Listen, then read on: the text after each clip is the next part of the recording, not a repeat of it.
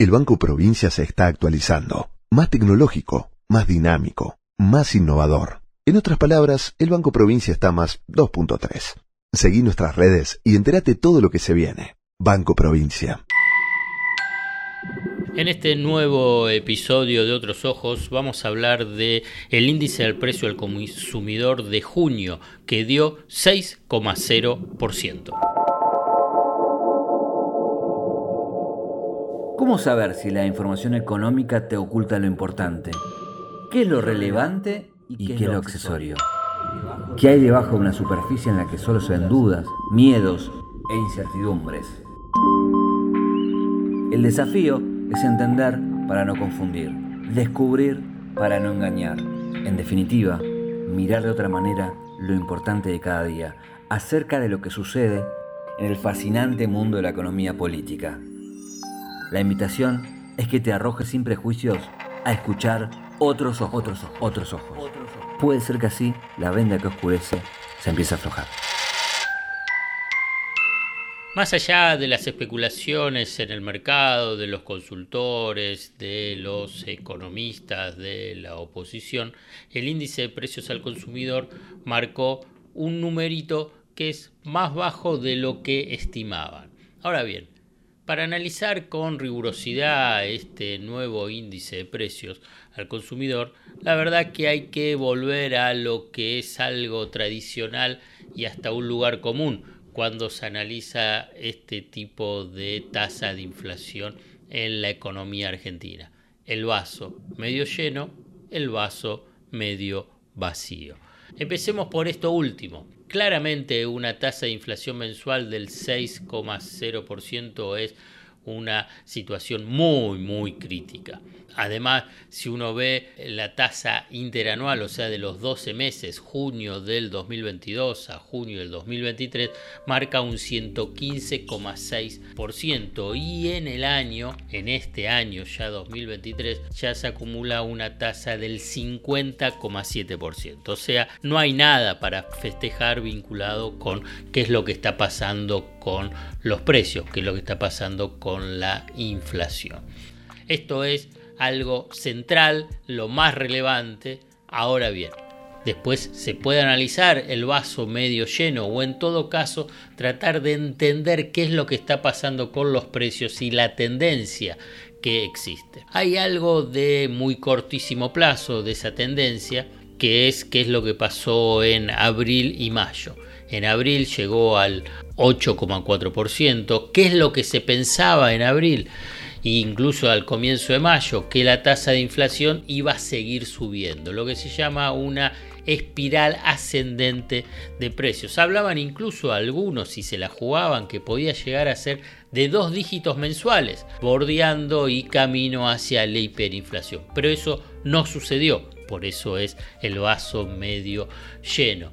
Y descendió 7,8% y después ahora al 6,0%. Una baja importante si se tiene en cuenta desde ese 8,4%. Vamos a analizar y que me parece importante uno de los rubros más destacados y que ha sido eh, muy sensible para el presupuesto de la mayoría de los hogares. ¿Que ¿Cuál es?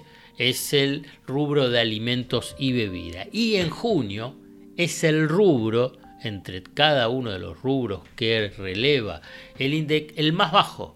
Aumentó solo 4,1%, por debajo de lo que fue en mayo, que fue del 5,8%, y muy inferior, muy inferior al 10,1% de abril, en ese momento crítico vinculado con la inflación y la tendencia inflacionaria. Ahora bien, en términos interanuales vemos qué es lo que pasa junio contra junio del año pasado y aumentó un 116,9%, un punto por encima de la inflación general interanual.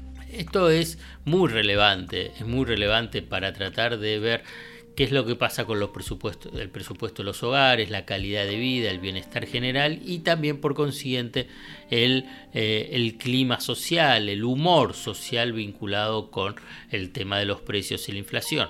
si hay una espiral ascendente y fundamentalmente alimentos y bebidas, ese malestar se agudiza cuando va descendiendo, por lo menos genera cierto alivio, no alivio, no satisfacción, cierto alivio vinculado a qué es lo que pasa eh, con los precios. Bueno, en términos de eh, rubros al interior de alimentos y bebidas, eh, se verificó que los productos de almacén, 5 productos entre los primeros 20, con incrementos del 19% en promedio.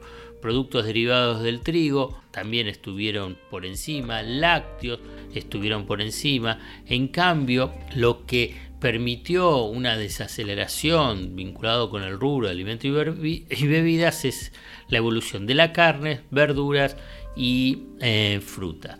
Esto es un aspecto importante a destacar. Ahora bien, ¿cuáles son los rubros que más aumentaron? Comunicación, y esto es telefonía eh, celular e internet, donde bien se sabe que ahí hay grupos muy, muy poderosos, obviamente liderados por el, el grupo Clarín, que resiste cualquier tipo de regulación vinculado con el Estado en referida a los precios. Incluso han interpuesto una cautelar judicial al, comienzo del gobierno de Alberto Fernández cuando se intentó establecer que esto es un servicio público esencial. Es algo tan obvio y tan básico que esto es un servicio público universal. Si tenemos en cuenta que celulares tiene casi toda la población y la penetración de el servicio de internet en la Argentina es uno de los más importantes en América Latina. El rubro salud también eh, mostró es el segundo que más subió, el 8,6%, y esto impactó por la implementación de la nueva fórmula de actualización de prepaga y el aumento de los medicamentos. Respecto a esto último, eh, se acaba de anunciar que se van a mantener sin cambios los precios por 60 días. Ahora bien, este es el acuerdo ¿no? que define el gobierno con los laboratorios. Después se verá si eh, eso se cumple. Y en tercer lugar, y por segundo mes consecutivo el rubro viviendas, agua, electricidad, gas y otros combustibles aumentaron un 8%. Y esto es uno de los principales motores de los incrementos. Ya a esta altura la segmentación ya tuvo impacto completo sobre precios y el incremento de energía eléctrica en la región del AMBA sumó entre el 11 y el 36% de la incidencia del índice de precios al consumidor. Después, siendo a algunos aspectos particulares, eh, lo que se ve es que si el tipo de cambio se mantiene relativamente estable, cuando digo tipo de cambio estoy hablando de, de los paralelos, contado con liquidación, el MEP o incluso el Blue, hay una suerte de tranquilidad en los precios. Siguen subiendo, pero no en una forma alocada o con riesgo de desborde. Y esto es lo que pasó precisamente en eh, mayo y eh, junio. A nivel del tipo de cambio oficial se movió al ritmo de la inflación. En junio fue del 7,25%. Estoy hablando de, del dólar mayorista. Ahora bien, los precios regulados, o sea, las tarifas de agua, luz y gas que yo te mencioné, ya en junio teóricamente ya está completa la segmentación, ya está eh, eliminado los subsidios que pensaban de acuerdo a lo que informó el, equipo económico, eh, no se esperaría para julio que eso tenga algún tipo de influencia. Después hay un punto, y aquí eh, para cerrar, que me parece que merece un debate un poquito más profundo, e incluso al interior del gobierno, qué es lo que pasa con el rubro restaurante y hoteles, que sigue mostrando cifras muy elevadas mes a mes en la comparación interanual.